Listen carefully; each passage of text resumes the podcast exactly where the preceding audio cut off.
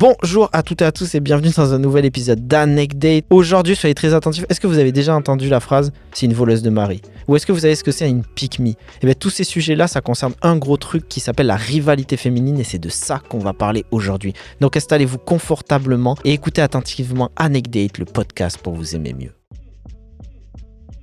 Anecdate. Et pour ça, je reçois aujourd'hui Racha. Ça va Salut, ça va Ça va, ça va. Pour euh, resituer, euh, dans chaque épisode d'Anecdate, on rend hommage au podcast Kif Taras de Rokaya Diallo et Gressly, où on demande aux gens de se présenter, euh, tu vois, sociétalement. Moi, je dis toujours que je suis un homme cis blanc hétérosexuel qui vient d'une classe populaire parce que ça a affecté euh, ma rencontre et la rencontre aux autres. Toi, euh, qu'en est-il? Alors, moi, je m'appelle Racha Belmedi, je suis une femme euh, cis hétéro arabe. Euh, je me définis comme arabe, maghrébine. Je suis autrice euh, d'un livre, d'un essai sur la rivalité féminine d'un point de vue féministe. C'est-à-dire que je- j'en avais marre de laisser cette, euh, cette question aux masculinistes, aux misogynes, et j'ai préféré m'en emparer pour qu'on pour qu'on traite ça de façon plus euh, saine, on va dire. Ok. Euh, question traditionnelle dans Anecdate pour commencer. Est-ce que vis-à-vis de ce sujet de la rivalité féminine, t'as une anecdate, toi? Bah, si je veux relier une anecdote avec euh, la rivalité féminine, moi je pense, je pense aux vêtements en fait. La première chose qui me vient à l'esprit, c'est le vêtement. C'est la façon dont les femmes s'habillent euh, selon qu'elles ont un rendez-vous avec une femme ou un rendez-vous avec un homme. Elles s'habillent pas du tout de la même manière. J'ai plutôt l'impression que quand elles veulent impressionner, elles s'habillent pour les femmes.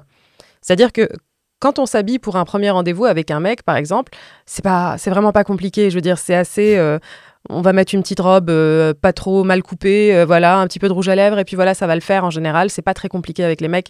Alors que les femmes, pour les impressionner, il en faut un petit peu plus. Et du coup, là, j'ai l'impression qu'on se donne un petit peu plus, ouais. J'ai remarqué que j'avais tendance, quand j'avais rendez-vous avec un mec, à pas forcément faire d'efforts dans ma tenue vestimentaire, alors qu'avec les femmes, là, je, je donnais un petit peu plus, ouais. Ok. Donc c'est vraiment dans le truc de impressionner sa consoeur. Ouais, je pense qu'il y a quelque chose comme ça, ouais. Ok. C'est c'est grave intéressant. J'allais dire, moi, j'ai grandi aussi avec le fait d'entendre euh, plein de filles autour de moi dire euh, Ah, mais moi, je préfère être ami avec des mecs et avec les meufs, c'est trop Mm. compliqué. C'est Cette phrase, ça t'évoque quoi? Ah, ça me met en rogne, ça m'énerve parce que euh, parce que les mecs sont tout aussi compliqués que les filles, je trouve. Enfin, je veux dire, les mecs sont aussi dans les commérages, euh, sont pas mal dans. C'est vraiment un cliché absurde d'associer euh, d'associer tous ces défauts comme le commérage euh, aux femmes uniquement, alors que c'est quand même très bien partagé dans la société. Mais ça, ça vient d'un conditionnement qui est assez ancien où on a expliqué aux femmes euh, et au monde entier finalement que euh, voilà les femmes ne sont pas fiables, les femmes sont des pipelettes, on peut pas leur faire confiance, euh, les femmes te trahissent dès que tu as le dos tourné, voilà. Et ça, c'est une, c'est une rhétorique misogyne dont tout le monde s'est imprégné, aussi bien les hommes que les femmes. Euh, J'allais t'interroger sur euh, d'où cette rivalité euh, féminine, elle part, tu vois, Mm. l'origine de tout ça, et t'as l'air de, de me dire euh, c'est de la misogynie. Est-ce qu'on peut déjà dire que c'était le patriarcat? Oui, mais bien sûr, c'est quelque chose qui nous a inculqué dès le départ, c'est-à-dire qu'il suffit de regarder, je sais pas moi, les mythes antiques, rien que les mythes antiques ou même euh, la Bible, où euh, c'est, ce sont des femmes qui sont la cause de la perte de l'humanité. Dans le cas de la Bible, bon bah c'est Ève, c'est Ève qui a perdu l'humanité en prenant une mauvaise décision et à cause d'elle, on a perdu le paradis terrestre et on se retrouve à travailler comme des chiens pour, euh, pour survivre. Alors que euh, dans les mythes antiques, c'est Pandore qui a ouvert la boîte de Pandore et qui a libéré tout le malheur du monde et finalement tout ça c'est sa faute. Donc quand on, quand on entend des légendes comme celle-ci, on se construit dans l'idée que voilà, les femmes sont pas fiables, euh, les femmes sont dangereuses, on peut pas leur confier euh, euh, des tâches de pouvoir, on peut pas leur confier le, sort du monde finalement. Et on le ressent encore aujourd'hui quand on voit la réticence de certains à l'accession des femmes à des fonctions politiques ou des fonctions de, de, dirigeantes. Ça me fait ma transition sur mon autre point. C'est quand je suis rentré au collège, je me souviens du grand débat qu'il y avait entre Rihanna et Beyoncé. Il fallait en choisir une. Et j'ai l'impression que quand il y a des femmes qui réussissent dans la société, ou ça marche avec Wonder Woman aussi, il faut toujours qu'il n'y en ait qu'une seule, comme s'il y avait de la place pour qu'une seule femme. Ça, tu l'as déjà ressenti Hum, bien sûr. Et ça, l'exemple que tu donnes, en plus, il est encore plus parlant dans le sens où c'est deux femmes noires. Mm. Euh, Il y a encore moins de place pour les femmes noires. Du coup, forcément, euh, quand on réduit la place de l'une, bah, on réduit la place de l'autre également. Quoi. Et euh, les femmes sont assez peu représentées dans certaines sphères de la société, comme, euh, comme je te disais, les, euh, les, les postes de dirigeants, tout ça. Plus on monte dans les... dans la hiérarchie et moins on trouve de femmes. Et du coup, à ce moment-là, ce qui s'exprime, c'est ce qu'on appelle le syndrome de la Schtroumpfette. Ça, c'est un concept qui a été forgé par une journaliste américaine qui s'appelle Kata Polite, qui a qui a défini le fait que euh, on se retrouve souvent dans certaines entreprises où il n'y a qu'une seule femme qui est là pour représenter tout le monde, comme dans le village des Schtroumpfs où c'est tous des garçons et il n'y a qu'une seule fille. Et euh, au final, euh, on se retrouve avec une seule femme qui, lorsqu'elle voit, voit arriver une autre femme, bah, se sent menacée parce qu'elle se rend bien compte que sa place est extrêmement précaire et qu'on peut possiblement la remplacer par une autre. Et ce qui fait qu'elle sorte les griffes plus facilement. Ok, entre femmes du coup. C'est ça. Ok. Est-ce que ça arrive aussi dans le milieu du dating? Et toi, par exemple, à titre personnel, est-ce que tu t'es déjà battu pour un mec? Non, jamais de la vie. oh non, jamais, jamais, jamais. Franchement, quand j'ai l'impression que qu'un homme n'est pas disponible, moi, je, passe, je passe mon tour. C'est vraiment quelque chose de. Euh, j'ai besoin d'une disponibilité totale, qu'elle soit émotionnelle ou, autre. Euh, sinon, je me lance pas là-dedans. Et pour moi, un homme en couple, il devient immédiatement tabou en fait. C'est comme si ça devenait un frère ou quelque chose comme ça, un mec auquel on touche pas. Hmm. Et, euh, et j'ai jamais eu d'histoire de ce genre. En revanche, j'ai été confrontée à d'autres femmes qui, elles, avaient un, un rapport différent. Enfin, ça m'est arrivé de me retrouver à sortir avec un mec et euh, son ex ne digérait pas trop le fait d'avoir été quitté, des choses comme ça. Mais euh, j'ai toujours fait en sorte de pas, pas entrer en rivalité à ce moment-là parce que Déjà, premièrement, je comprends la souffrance d'une personne qui a été quittée. Ça, je l'entends très bien. Euh, et j'ai pas envie de lui jeter la pierre par rapport à ça. Après, c'est problématique quand elle commence à devenir euh, envahissante. Mhm. Euh, mais je préfère toujours ne pas, ne pas rentrer dans ce, genre de, dans ce genre de jeu. Je préfère laisser courir et, euh, et, ça finit par mourir tout seul. Hmm. Mais c'est ce que je trouve le plus fascinant dans cette histoire, c'est que vu la société capitaliste dans laquelle on est, que les logiques capitalistes poussent au sein du travail, euh, je le légitime pas du tout, mais je peux plus le comprendre, tu vois, intellectuellement, euh, hmm. le syndrome d'Ashton-Fett et tout. Mais je me dis dans le domaine amoureux, que là aussi, je sais que cette année, j'ai regardé une émission qui s'appelle euh, Ultimatum sur Netflix, où en gros, l'idée, c'est euh, des couples qui, sont, qui arrivent à un moment donné euh, à, un stade où il y en a un des deux qui pose un ultimatum à l'autre pour se marier. Et c'est souvent, et la plupart, en fait, c'était une émission pour couples hétérosexuels, c'est des femmes qui posaient l'ultimatum mm. au mec. Et tu avais cette impression que c'était un Graal pour elles parce que comme s'il n'y avait pas assez de mecs, il fallait mettre la main sur celui-ci, tu vois, et que mm. les autres après allaient arriver, etc. Donc ce domaine de dans le milieu du dating et de l'amour, j'ai du mal à l'expliquer. Mais, euh, mais oui, ça découle de ce que tu as l'air de me dire, c'est une conséquence de tout le reste. Mais toi, tu parlais justement de logique capitaliste, mais les logiques capitalistes, elles s'appliquent au, couple aujourd'hui. Mmh. C'est-à-dire qu'on est vraiment dans le commerce, c'est-à-dire que voilà, par rapport aux applis, on va consommer les gens, euh, c'est une façon de consommer euh, bah, les personnes finalement. on les consomme et puis elles sont en période d'essai rapidement, et puis hop, on coupe la période d'essai sans prévenir, et puis pour moi, oui, voilà, les logiques capitalistes, elles s'appliquent ici. Et du coup, il y a vraiment cette concurrence mmh. autour de. Euh, voilà, les femmes sont quand même construites dans l'idée qu'elles ne sont pas complètes tant qu'elles ne sont pas en couple. Ouais, tant qu'elles n'ont pas, euh, tant qu'elles n'ont pas un homme, euh, tant qu'elles n'ont pas quelqu'un avec elles, un homme avec qui construire sa vie, elles peuvent pas imaginer que, bah voilà, enfin, il y a beaucoup de femmes qui réussissent à construire un, une vie affective très différente, mais euh, la plupart des femmes voilà, sont conditionnées à penser qu'il faut qu'elles attrapent un mec. Et en plus, on leur dit que les femmes sont plus nombreuses que les hommes pour euh, les maintenir dans cette insécurité et leur rappeler qu'il n'y aura, pas, y aura pas de mec pour tout le monde. Euh, ce que je trouve complètement absurde. parce qu'en plus, si on regarde les statistiques. surtout, c'est hétéronormé, pardon, je me permets de. Parce que tu n'auras peut-être pas des hommes pour tout le monde, mais il y a tu peux aller vers une femme aussi. Non, bien entendu, mais là on parle de femmes hétéros, bien sûr. Mhm. Euh, je m'aventure pas à parler euh, des femmes parce que je suis pas concernée, je préfère leur laisser la parole sur le sujet. Euh, mais il y a beaucoup de femmes qui voilà, s'imaginent que elles sont elles sont, elles sont, enfin, elles sont obligées d'avoir un homme pour être accomplies.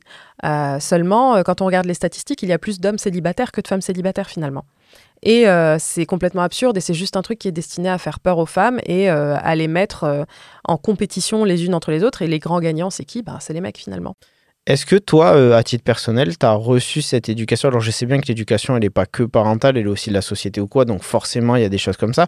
Est-ce qu'il y a un moment où tu as scindé? Parce que je sais que dans ton livre, tu dis que tu as toujours été féministe depuis ton plus jeune âge, etc. Donc Comment tu t'es détaché de ça en fait? C'est un truc que t'expliques pas, c'est venu un peu naturellement ou tu as des pistes de réponse? Bah, je, je, sais pas trop. Je pense que j'avais des parents qui étaient aussi très pragmatiques euh, et qui m'ont pas non plus. Euh, qui m'ont pas fait comprendre que ma valeur dépendait de, euh, du fait d'être en couple ou d'être avec quelqu'un. eux, ce qui était important pour eux, c'était les études, c'était euh, d'avoir un bon job, euh, de bien s'en sortir dans la vie. Voilà, c'était ça qui était important. Et mon père me disait toujours, bah, un mari, tout ça, c'est la cerise sur le gâteau, mais bon, enfin, le mmh. gâteau, il, est bon quand même, même sans cerise, quoi. et, euh, et, donc, en gros, ouais, j'ai été éduquée comme ça et j'ai eu beaucoup de chance à ce niveau. Et puis le fait d'être féministe très très jeune, j'ai compris assez vite que bah, finalement, on vit très bien, on peut très bien vivre sans mec. Moi, j'ai été célibataire très longtemps sans aucun problème et euh, ça m'a jamais, euh, ça m'a jamais blessé dans mon estime de moi. Ok. Tu te souviens de ton.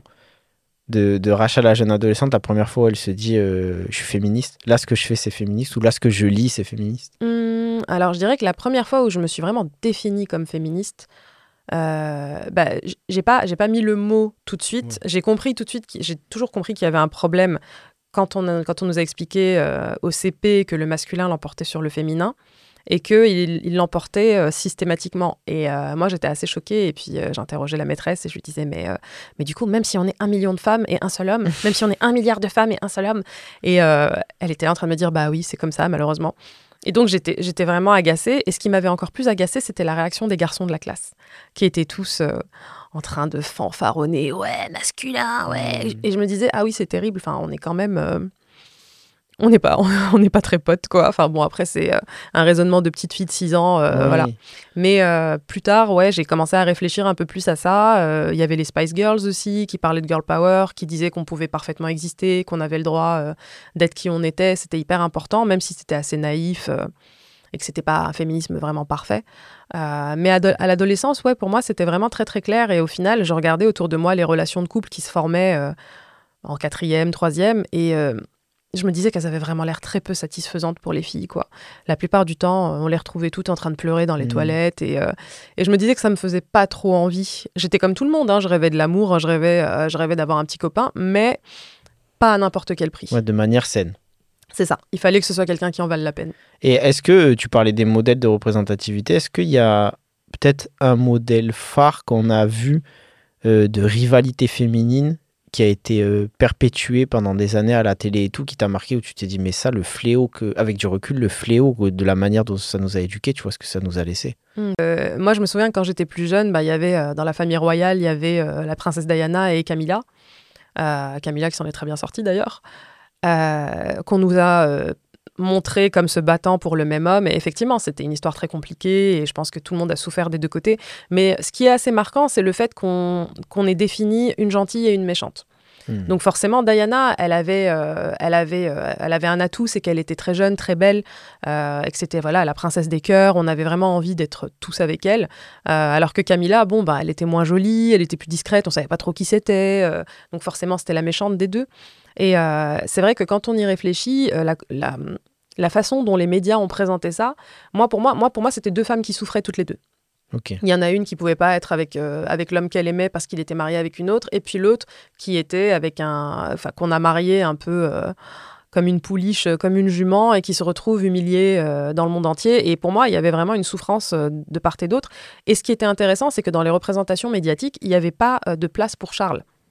C'est-à-dire qu'en fait, on nous montrait un affrontement de femmes, mais on ne savait pas trop ce que Charles pensait. Lui, il était là, il flottait un petit peu au-dessus euh, du truc, mais euh, bah, lui, on, on s'intéressait pas vraiment à ce qu'il ressentait. Ben, cette histoire-là que tu, tu m'évoques, elle me fait penser à une phrase que j'ai déjà entendue ou lue et euh, qui m'a toujours choqué, où pas, je, je comprenais pas le truc. C'était dans ces situations où deux femmes se battent, je mets les guillemets, pour un homme. C'est la conclusion de ouais, mais elle, c'est une voleuse de mari. Et je sais que une fois, c'était une tante à moi éloignée, mais une tante à moi qui avait utilisé cette phrase et je me Mm. disais waouh, mais c'est c'est fort, tu vois, de même en tant que femme. euh, Non, mais c'est absurde. Je veux dire, qui vole une personne? On les a pas foutus dans une hotte et on les a embarqués sur le dos. Enfin, je veux dire, c'est absurde. C'est quand même une personne dotée de volonté et de libre arbitre. Euh, et c'est fou parce que il y a, euh, comment dire, la, la militante euh, et autrice euh, Valérie Rey-Robert avait fait un point là-dessus en partant de l'histoire de Brad Pitt et euh, Angelina Jolie et Jennifer Aniston. Et en gros, elle avait dit que Brad Pitt, euh, il était complètement absent du débat. Et euh, elle expliquait que dans ces histoires-là, c'était vraiment les seuls cas où les hommes pouvaient garder euh, leur, euh, leur virilité tout en étant totalement passifs. C'est-à-dire que voilà, il n'en restait pas moins des hommes désirables et tout ça, mais totalement absents et totalement passifs, alors que la plupart du temps, voilà, on associe plus les hommes à l'actif et tout ça. Et on met vraiment tout entre les deux femmes. C'est-à-dire que vraiment, ce qui passionne, c'est l'affrontement des deux femmes. Sinon, ça n'a pas d'intérêt. On s'en fiche un peu de ce que pense le mec, malheureusement. Ouais, parce que je pense que dans ces cas-là, bah, c'est malheureux, mais en tout cas, moi, en tant que mec, comment je le construis, en tant que mec cis hétéro, comment j'ai été construit, c'est qu'on me dit que tout- toute mon existence doit passer par mon ego. et, et que au-delà de mon ego, toute mon existence doit passer, au final, passe par des femmes. Parce que même dans les logiques capitalistes qu'on disait tout à l'heure, quand on me dit de faire de l'oseille, quand je creuse un peu entre les chansons que j'ai écoutées les films qu'on m'a montrés, c'est faire de l'oseille pour des femmes au final. Mm. Donc quand tu te retrouves avec la finalité de femmes qui se battent pour toi, Mm. ton ego est hyper flatté et tu crois que tu as réussi en faisant rien. Donc Mm. euh, c'est- ça me parle de fou. Petite euh, question qui, concerne toujours ça, c'est un terme qu'on voit beaucoup sur Twitter et notamment en matière de séduction et tout avec les réseaux. C'est quoi une pick me Alors, une pick euh, c'est une femme qui, pour se mettre en valeur euh, auprès euh, de, des hommes, rabaisse les autres femmes, en mettant en avant le fait qu'elle est beaucoup plus conforme à ce qu'attendent les hommes de toutes les femmes. Par exemple, c'est une femme qui va rabaisser les femmes qui refusent de s'épiler, en mettant en avant le fait qu'elle, elle adore s'épiler et qu'elle adore avoir les jambes toutes douces et tout ça. Euh, ça, c'est un... C'est un terme qui est apparu sur Internet pour euh, voilà, désigner, désigner ces femmes-là. Et est-ce qu'on peut être... euh, Est-ce que... Alors déjà, est-ce que la pick me est le résultat d'une culture misogyne qu'on nous a en- enseigné Bien sûr, complètement, parce que c'est une femme qui justement euh, a parfaitement intégré euh, les, les schémas qu'on a qu'on a plaqués sur elle. Euh, elle les a parfaitement intégrés, digérés, acceptés, et elle ne les remet pas en question. Ok. Ça m'amène vers ma prochaine question. Je voulais qu'on parle de la flatterie. Quel est le, quel est le rapport à ça? Parce que il y a un truc, euh, il y a pas longtemps, j'ai fait un sondage avec la communauté où j'ai demandé, euh, avec la communauté d'Anecdate, où je leur demandais, mais est-ce que, et je m'adressais principalement aux femmes cis hétéros, est-ce que vous vous méfiez de la flatterie en fait, euh, ou est-ce que c'est quelque chose euh, avec lequel vous êtes à l'aise? Et la plupart des personnes ont répondu qu'elles s'en méfiaient de cette Mm. flatterie-là. La réponse qui est le plus revenue à- euh, de manière additionnelle, c'est ouais, je m'en méfie parce que peut-être qu'il fait cette flatterie avec toutes les autres personnes, toutes les autres femmes. Mm. Quel est le rapport à la, à la rivalité avec la flatterie au sens de qu'une fois de plus, c'est la misogynie qui est venue, si tu me passeras le terme, euh, niquer le rapport à la flatterie parce que la flatterie n'est plus vraiment sincère, elle est juste là pour mettre en concurrence les femmes. Pour moi, déjà, la flatterie, euh, comment dire, déjà, c'est un terme assez péjoratif. Ah ok. Euh, je trouve ça assez. oui, quand on parle de flatterie en général, on- ça sous-entend quand même quelque chose de pas très sincère en règle générale. Malheureusement, ça fait partie de l'arsenal de la séduction. Euh, c'est pour ça que j'ai un problème aussi en particulier avec la séduction. C'est que pour moi, c'est une façon de, déguiser un petit peu sa personnalité, de déguiser ses sentiments réels pour arriver à ses fins. Euh, après, euh, le rapport avec la rivalité, je ne le vois pas forcément. En revanche, effectivement, les hommes ont parfois recours à des, à des punchlines assez classiques avec la plupart des meufs. Euh, moi, ce que, je- ce ce que j'avais retenu pas mal et que j'avais trouvé assez dangereux, c'était euh, le compliment euh, Tu n'es pas comme les autres filles », qui, pour le coup, est un compliment extrêmement misogyne. C'est censé être flatteur, mais en quoi c'est flatteur de pas être comme les autres femmes? Euh, Et ça peut, ça peut mener très loin. Ça, peut, ça peut vraiment dégénérer ce genre de compliment. Mais tout ça, voilà, en fait, ça vient du fait Qu'est-ce qui te que gêne dans ce compliment pour bah, ça me dérange dans le sens où c'est censé être un compliment de ne pas être comme les autres femmes. Mhm. Donc en gros, moi je suis une femme tout à fait comme les autres femmes, et si un homme me dit que je suis pas comme les autres, euh, bah, ça m'interroge parce que ça, me- ça me dit quelque chose finalement de son rapport aux femmes. S'il a, déjà, qu'est-ce que ça veut dire les autres femmes? Comme si c'était une espèce de Mhm. masse homogène, euh, ça veut pas dire grand-chose déjà. Euh, et s'il considère les femmes comme une masse homogène, moi ça m'interroge. Pour moi, c'est un red flag. Ok. Mm. Non, c'est archi intéressant et ça amène. Mais j'ai, j'ai, j'ai coté une citation que tu dis dans le livre que je vais lire. Tu dis J'essaie toujours de ne pas être trompeuse sur ma véritable nature. Je ne prétends pas m'intéresser au, au foot. Je suis, je suis clair quant à mes habitudes alimentaires et mes goûts cinématographiques et ne ris pas aux blagues nulles de mon interlocuteur. Je reste moi-même, c'est-à-dire reconnaissablement aimable, gentiment hautaine et foncièrement honnête. Et euh, ben, j'ai trouvé ça admirable, tu vois, de, de, de ben, d'honnêteté euh, effectivement, mais ça m'amène par rapport à ce qu'on a dit avant vers ce fameux débat où est-ce que c'est problématique de faire sentir quelqu'un et donc là on va parler vu que c'est sujet euh, une femme euh, est-ce que c'est problématique de la faire sentir unique tu vois?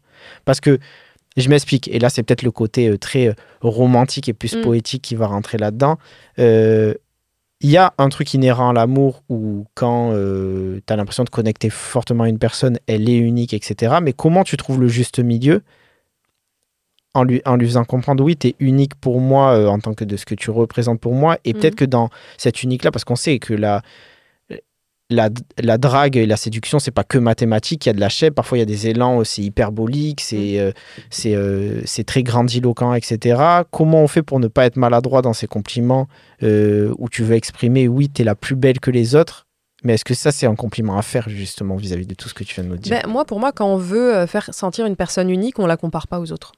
Ok, Moi, ça part de là déjà. Moi, si un homme commence à me comparer aux autres, je me dis, mais euh, à quel moment je me sens unique à ce moment-là? Et euh, c'est important. pour ça. moi, on peut aussi euh, élever euh, les gens sans dégrader les autres. Oui, oui. C'est-à-dire que voilà, si. Enfin, je sais pas, ça m'était, ça m'est déjà arrivé de, de sortir avec des mecs qui me faisaient des compliments en rabaissant les autres. Euh, et ça, je trouvais ça vraiment, vraiment très particulier. Ça m'a jamais mise à l'aise. Ça, ça m'a toujours interrogé. Encore une fois, sur le rapport euh, aux La autres femmes. La clé pour toi, c'est vraiment en fait que les personnes se fassent ressentir en tel. Tu me Mm. fais sentir unique par Mm. rapport à ce que moi j'ai connu dans ma vie, mais pas Mm. forcément aux autres, Ouais, mais en termes de autres, ouais. sentiments, euh, ok, qui est nouveau. Mais ça. éviter ces petits. euh, Non, mais c'est un beau rappel parce que je pense que, et, et c'est ce que je répète souvent dans le podcast, le but, c'est pas de pointer les gens du doigt et de leur dire tes problématiques, c'est fini, c'est de faire comprendre qu'on a grandi dans des paradigmes où on a récupéré des réflexes qui Mm. sont peut-être à observer, à déconstruire, et parfois de manière, tu crois. Tu crois être cool, mais de manière inintentionnelle, quand tu dis à une femme, waouh, par rapport aux autres, euh, Mm. C'est dingue et tout ce que tu me fais ressentir. Pas Après, je pense que ça peut marcher sur pas mal de femmes dans le sens où elles sont tellement mises en compétition et tellement mises en insécurité par rapport à leur propre corps, à leur propre physique, euh, que en gros, euh, elles vont se dire ah bah c'est cool, bon bah je suis plus mince que les autres, je suis plus jolie que les Mhm. autres, tout va bien. Le problème c'est que c'est hyper toxique.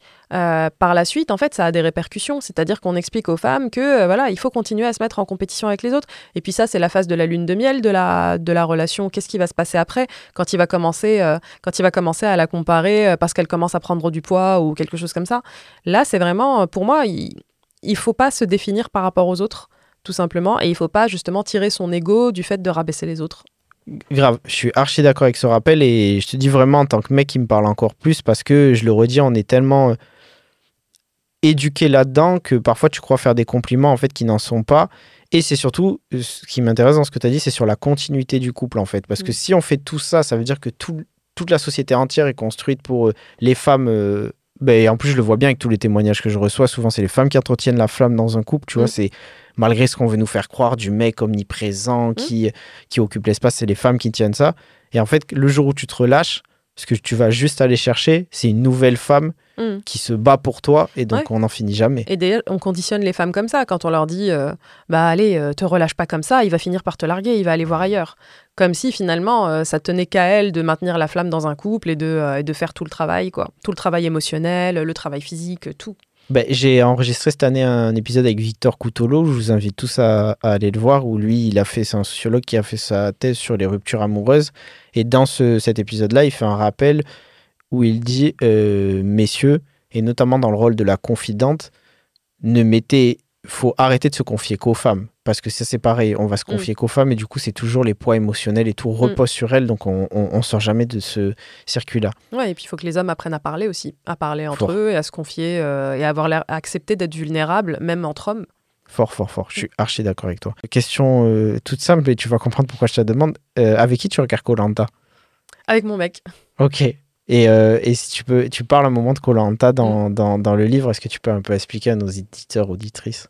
Ah, alors, Colanta, c'est vraiment, mais c'est un cas d'école. C'est-à-dire que tous les ans, c'est la même chose.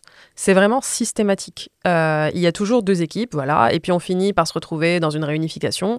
Et puis, euh, les hommes font tous la même chose, ils font des alliances entre mecs et ils éliminent les femmes une à une. C'est systématiquement comme ça, parce qu'ils considèrent que les femmes sont plus faibles, voilà.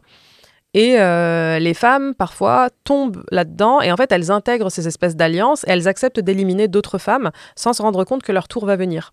Et ça, c'est comme ça tous les ans. Alors, de temps en temps, il y a une petite révolte où les femmes se réveillent en mode, mais on est tout en train de se faire, euh, se faire jarter euh, une à une. Il va falloir qu'on se réveille, on va en sortir un. Et puis, en général, ça dure pas. Ça dure un épisode et puis, puis c'est fini après. Et, et oui, vraiment, ça, c'est vraiment une, une espèce de, euh, de preuve en fait d'une forme de conditionnement des femmes où on leur explique que euh, bah, si euh, elles se comportent comme le boys club, elles vont intégrer le boys club. Sauf qu'elles ne l'intègrent pas ce boys club, c'est-à-dire que les hommes les utilisent et puis ils finissent par finir entre eux entre couilles quoi. Et puis malheureusement pour elles, c'est fini et c'est trop tard. Et de, je vais poser deux questions qui sont un peu naïves, mais euh, déjà la première, ça sous-entend l'idée que c'est une victoire d'intégrer le Boys Club, que c'est une fin en soi, j'ai Mm. l'impression. Et la deuxième, c'est euh, en vrai de vrai, même si tu intègres le Boys Club, euh, je me dis euh, des mecs qui ont été éduqués, et on l'a tous été, hein, moi y compris, on est tous éduqués dans une culture assez binaire de ce, que doit repré- de ce que doit être un homme et ce que doit être Mm. une femme. En vrai de vrai, même si tu rentres dans ce Boys Club-là, un jour tu vas te rendre compte qu'ils ne te considèrent pas comme tel. T'as beau faire. Bah bien sûr, mais le problème c'est que intégrer le boys club, c'est intégrer les dominants. C'est devenir soi-même un dominant de façon symbolique. Euh, et malheureusement, beaucoup, beaucoup sont assez naïfs. C'est comme, bah, c'est comme quand on voit des personnes racisées qui se mettent à, à- à militer au FN ou des choses comme ça, et qui se disent que bon, allez, euh, moi je suis pas comme les autres, euh, je vais montrer que je, bah, que je suis pas pareil. Et euh, au final, ça se retourne contre eux parce que euh, ne seront jamais, jamais, jamais euh, considérés comme faisant partie de la bande. Ok, c'est des pique qui veulent finir par. c'est comme, c'est un peu ça, ouais, c'est un peu ça. Je vais faire un lien d'un truc que je m'interroge, que j'observe extérieurement. Tu vas me donner ton avis. Mhm. J'ai l'impression que, et sans mettre le poids sur les femmes et tout, je sais bien que c'est des paradigmes qui sont construits et complexes, mais euh, que cette rivalité-là féminine que érige le patriarcat, elle permet aussi, et c'est l'un des atouts majeurs pour que la culture du viol, elle continue de dominer. Pourquoi je dis ça? Je m'explique. Mhm. Donc on reprend le schéma. On éduque les femmes à être euh, en concurrence entre elles, donc euh, qu'il faut exister à travers les yeux d'un homme. Du coup, on prend le, on prend le cas de, il y a des histoires de, de- on dénonce des hommes qui ont des comportements problématiques. Mhm. Si tu es éduqué avec le fait de te dire, la victoire, c'est exister auprès de l'homme parce qu'il est dominant et que l'homme, c'est un jour, c'est ton ami. Est-ce que ton réflexe, ça va pas être d'abord de dire, ouais, mais tu vois, à cause de la rivalité et de la relation tumultueuse que tu as avec ta sœur, c'est plus te vers tourner vers l'homme et du coup, on croit encore la parole de l'homme et c'est Mm. pour ça que tout ça, ça se démêle pas. Est-ce que ça fait sens pour Mm. toi quand Bah, ça va encore au-delà de ça. C'est vraiment qu'en plus, on est conditionné à penser que les femmes sont des menteuses. C'est vraiment ce qui revient systématiquement quand il y a des accusations de viol. euh, elles mentent. C'est systématique. Euh, Mais donc, elle mente même de la part de femmes, on peut Oui, l'entendre. c'est ça, c'est ça. Le truc, c'est qu'en fait, c'est une idée qui est misogyne, qui est inculquée par la société, mais la société, c'est les hommes et les femmes. Et euh, les femmes intériorisent, euh, intériorisent de la même manière ces préjugés misogynes. Euh, du coup, finalement, pareil, c'est aussi une façon d'être une pique de nier, de nier la réalité du viol. Déjà parce que parfois on y croit sincèrement, on y croit sincèrement que les femmes sont des menteuses et qu'elles veulent de l'argent et que voilà. Et on se rassure en se disant que nous, on n'est pas comme ça. Nous, on est une, femme bien et, et on n'est pas du tout euh, dans ce délire-là. On va défendre ces hommes innocents bah, en espérant, je sais pas, en retour un cookie ou quelque chose comme ça, quoi. Et, euh, et oui, effectivement, ouais, ça peut, ça peut contribuer à faire prospérer euh, la culture du viol dans un sens, ouais. Il y a un film que j'aime toujours mettre en exergue comme, comme piste de réflexion, je vais dire à ça. C'est Est-ce que tu as vu le film Chirac de Spike Lee? Ok. euh, euh, L'histoire de le synopsis à peu près, c'est donc ça se passe à Chicago, tu sais, avec euh, toutes les tueries, etc. D'où le Mm. fait que ça s'appelle Chirac. Et lui, il reprend quelque chose qui s'est vraiment passé dans la vraie vie, c'est-à-dire qu'il y a quelques années de ça, au Nigeria, il y a des femmes qui, pour avoir des avancées en droit civique, elles ont fait le grève du sexe. De le... Ouais, elles ont fait la grève du sexe. Mm. Mais donc, du coup, qui dit grève du sexe dit énorme solidarité entre elles. Mhm.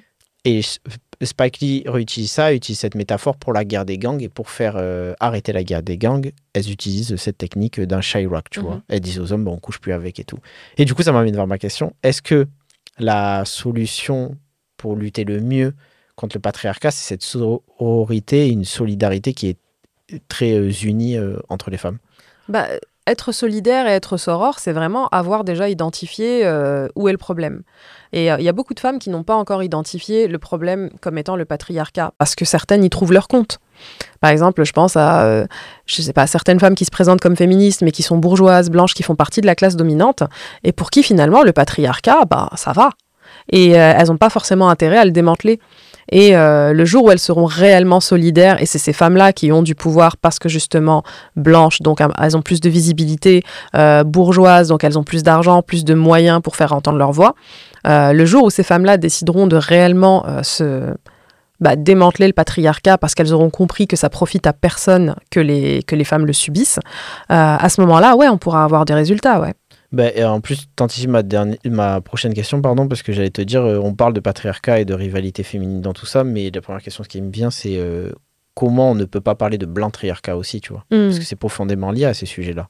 Oui, bien sûr, complètement. Et d'ailleurs, tous les exemples que je donne dans le livre, c'est euh, vraiment, je me suis basée sur la culture occidentale. C'est-à-dire que c'est vraiment tout ce qu'on a, par exemple, euh, ce conditionnement qui explique aux femmes euh, que bah, euh, qu'elles sont en rivalité avec les autres, euh, qu'elles sont des princesses à sauver, que le couple c'est la vie, que c'est la finalité de tout. Ça, ça vient aussi, euh, je sais pas, moi, des contes de fées par exemple, qui sont la plupart qu'on connaît, Blanche Neige, La Belle au bois dormant, c'est des contes qui sont d'origine allemande ou française et qui du coup ont conditionné les petites filles pendant des générations à à, penser justement que les femmes, les autres femmes peuvent être aussi des ennemis. Quand on va dans d'autres cultures, euh, on trouve des représentations qui peuvent être vraiment beaucoup plus positives. Euh, dans le livre, par exemple, je cite un, recueil de contes algériens où euh, la plupart du temps, c'est pareil, c'est des princesses qui sont les héroïnes, sauf que ces princesses-là sont hyper actives, euh, et en général, c'est elles qui sauvent le prince à la fin. Et c'est souvent des filles euh, hyper astucieuses, qui se débrouillent, qui réussissent, enfin, qui sont hyper rusées, qui... bah, rien que quand on pense à, aux mille et une nuits, par exemple, c'est la meilleure représentation de ça. Voilà Sherazade qui a réussi à échapper à la mort pendant mille et une nuits grâce à son intelligence, à sa ruse et à sa poésie. Et ça, c'est hyper intéressant comme représentation. Je trouve ça beaucoup plus positif finalement. Et puis, je trouve que ça fait un bon rappel que, en plus, ça, ça fait écho au, truc que je t'ai raconté en début d'épisode. Euh, il y a des gens qui croient que c'est nouveau qu'on veut imposer, ou non, en fait, c'est que depuis la nuit des temps, il y a les mêmes types, ben, le blanc triarcat, tout ça qui impose ces histoires. Ces histoires à eux sont problématiques, mais il existe d'autres modèles. Et, euh, et, le dernier écho que ça me fait quand tu dis tout ça, c'est il m'est arrivé une anecdote il n'y a pas longtemps. J'étais sur un, j'étais quelque part. Il y a une femme euh, blanche bourgeoise qui euh, de gauche, qui euh, de gauche, qui euh, politiquement, quand on parlait, les idées, on était censé être alignées, tu vois. Mm. Et moi, il y avait vraiment un truc où je connectais pas parce que j'avais l'impression qu'elle loupait, tu vois, certaines réalités et tout, j'arrivais pas à connecter. Et, et en fait, le truc où, que ça ramène tout ça, on a parlé de logique capitaliste en début d'épisode, c'est que je vais, je vais citer Franz Fanon qui disait qu'à la fin, tout ça, dans tous les cas, ça revient à être une lutte du loupin prolétariat. Et j'ai l'impression que c'est ça qu'il faut pas louper. C'est-à-dire que euh, on a parlé de patriarcat euh, et on répète ça parce que l'intersectionnalité des luttes, c'est important et que de ne jamais oublier que. Et ça m'amène vers le lien euh, de cette femme parce que tu parles de la girl boss dans le livre et j'ai l'impression qu'on oppose souvent la girl boss et la bad bitch.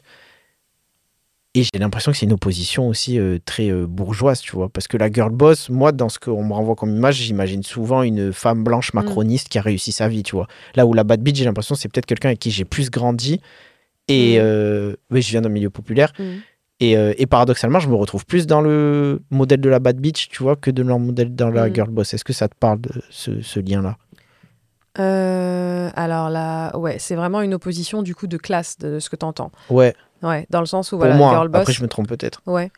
Euh, ça, je saurais pas, je saurais pas vraiment te dire. J'ai pas envie de m'avancer là-dessus, parce que je t'avouerais que le stéréotype de la bad bitch, je le connais pas tant que ça. Euh, je m'étais penchée sur les girl boss par rapport au fait que euh, c'était, il y avait vraiment un décalage entre les idées qu'elles prônaient et la réalité de ce qu'elles imposaient à leurs employés. Comme beaucoup de femmes qui se présentaient comme féministes et qui licenciaient des femmes quand elles tombaient enceintes, par exemple. Ça, c'est déjà arrivé dans plusieurs, plusieurs entreprises qui étaient dirigées par des femmes qui se présentaient comme féministes. Euh, le stéréotype de la bad bitch, après, c'est encore euh, est-ce que tu aurais une bad bitch à me. Bah, en gros, je fais référence à, et notamment euh, bah, aux États-Unis, c'est toujours. Les... Je vais parler de rap et tout parce que c'est ce que j'ai étudié à un moment donné, ce que je connais.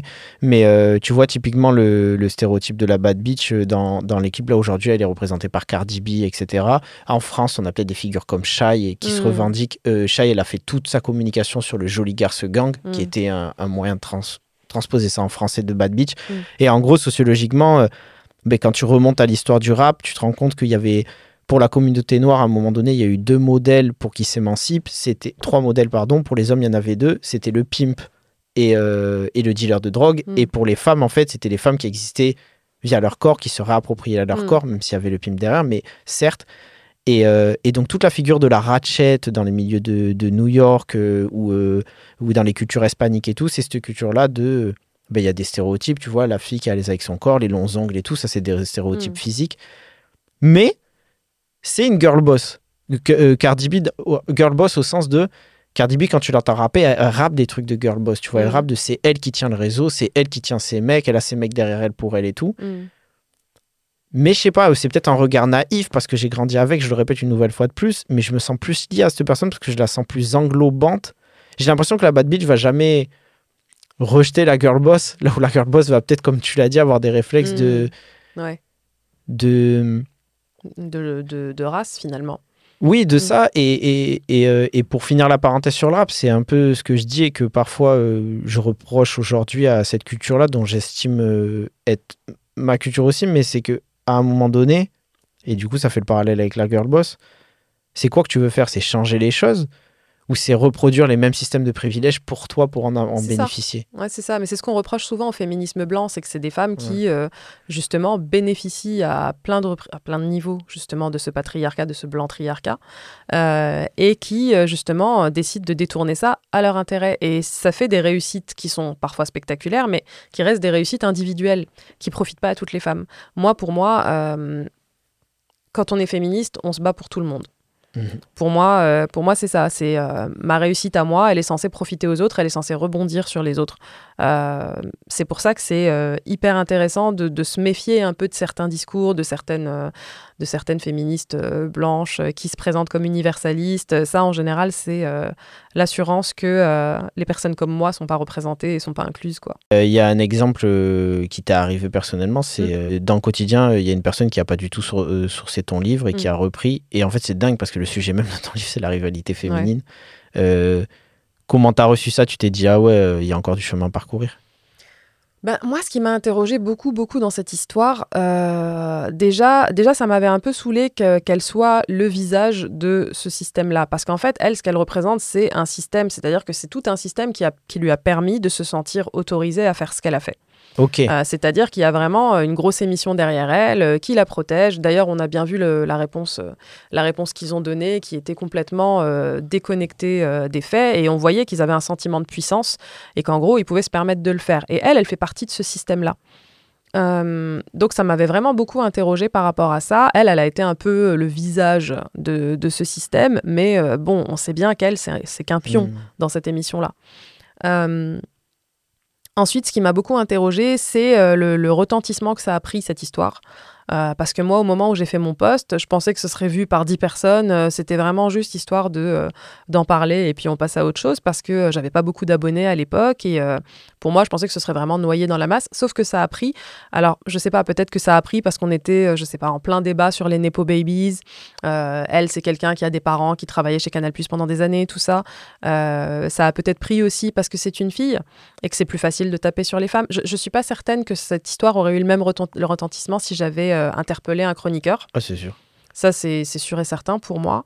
Euh, et euh, troisième chose, c'est que euh, j'avais envie de dire, mais c'est QFD en fait. Vous voyez bien que ça vous passionne de voir deux meufs euh, qui s'embrouillent, Mm. euh, deux meufs qui s'interpellent. J'aurais préféré qu'on interpelle vraiment le, le- le système global derrière elle, mais bon, malheureusement, c'est euh, c'est l'optique qu'ont choisi pas mal de médias. Ouais, mais c'est pour ça que je voulais pas le rappeler pour une fois euh, remuer, tu vois, euh, la Mm. sauce, etc. Mais Mm. parce que moi, ce qui m'intéresse, et on le dit toujours dans Anecdote, c'est prendre du recul et sociologiquement sur les systèmes global, globaux. Pardon. Euh, et moi, le rappel que je peux faire, en fait, euh, c'est et le faire rapport à mes semblables, je m'adresse jamais aux femmes, tu vois. J'ai, j'ai- comme tu l'as dit tout à l'heure, euh, tu, toi, tu t'adresses aux femmes hétéros, etc. Si tu veux pas t'aventurer. Mm. Moi, j'estime que je porterai jamais ce que des femmes subissent, etc. Mais par contre, pour moi, cette histoire qu'il y a eu, elle est liée à, elle est liée quand même aux hommes et elle est liée surtout euh, à cette lutte-là, euh, je le répète, de, de classe. Parce Mm. que euh, moi, désolé, la pseudo-gauche que Quotidien Prom, ne- je m'y sens pas représentée. Ah c'est pas une gauche cas. que je veux, c'est même pas une cas. gauche, c'est pas quelque chose que je considère comme gauche. Et euh, c'est ça allait avec ce que, ce que je disais tout à l'heure. Le seul truc que tu dois t'interroger, c'est si la personne avec qui tu as les mêmes idées politiques parce qu'elle s'est dit de gauche de toi, elle est prête à invisibiliser une femme qui n'est pas une femme blanche, Mm. et parce qu'elle a même pas de réflexe, c'est juste qu'elle se dit je peux me le permettre, Mm. c'est qu'il y a un problème. Donc soyez vigilants aussi avec qui vous avancez. Et, et malheureusement, c'est pour ça que j'aime pas les thèmes déconstruction et alliés, parce que maintenant il y a des gens qui s'en servent comme euh, couverture, Mm. tu vois, pour reproduire des trucs comme ça. Mais Bélec, voilà, c'était le petit rappel. Mm. Est-ce que toi, pour euh, terminer cet épisode et aller vers la dernière partie, je voulais te demander, est-ce que tu peux nous expliquer l'expression CP Alors euh, oui, à la fin, c'est des conseils que je donne pour euh, justement essayer de sortir de ces logiques de rivalité. Et, euh, et j'explique qu'il faut quitter le CP. Donc c'est un, petit peu, c'est un petit peu de la provoque, mais ce que j'entends par CP, c'est comparaison et projection. C'est-à-dire que euh, pour moi, pour, se, pour sortir de cette logique de rivalité, il faut arrêter déjà de se comparer. C'est hyper important. Je sais que c'est plus facile à dire qu'à faire, mais je donne quelques petits conseils pratiques pour le faire, comme par exemple sur Instagram. euh, arrêter de suivre euh, certaines, certaines mannequins, enfin des, filles qui finalement n'apportent pas grand-chose à votre quotidien, qui n'ont pas une vie super intéressante. C'est juste des filles qui se postent, euh, qui postent des photos d'elles-mêmes en maillot de bain. Ça vous fait juste mal euh, et ça vous, ça vous blesse dans votre estime de vous-même. Arrêtez de les suivre et ça vous apporte pas grand-chose. Euh, ensuite, il y a la projection. Il faut arrêter de projeter euh, ses insécurités sur les autres femmes. Euh, C'est-à-dire que euh, c'est quelque chose dont moi j'ai eu pas mal à souffrir quand j'étais plus jeune. Euh, quand j'étais dans la mode, j'étais bah, j'étais beaucoup plus jeune et j'étais vraiment très mince, je pesais 50 kilos. Et il y avait beaucoup de femmes qui projetaient leurs insécurités sur moi.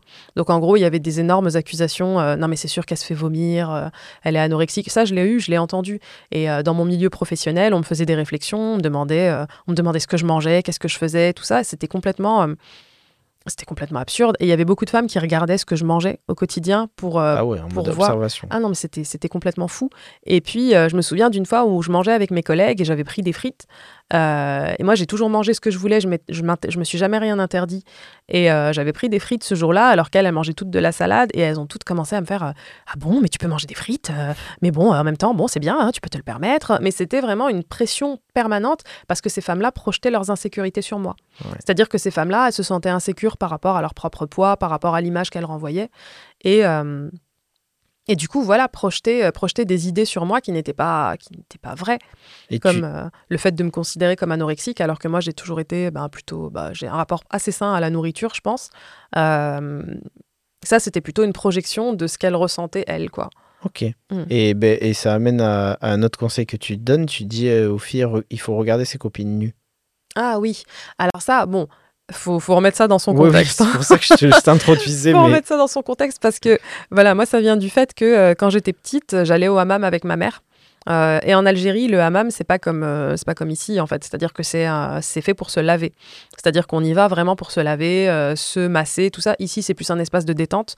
Là-bas, c'est un espace d'hygiène. Donc, en fait, on se retrouvait dans des grandes salles comme ça, et toutes les femmes étaient nues autour de moi. Et là, j'ai ça a été vraiment très très bénéfique pour moi de pouvoir voir des femmes nues.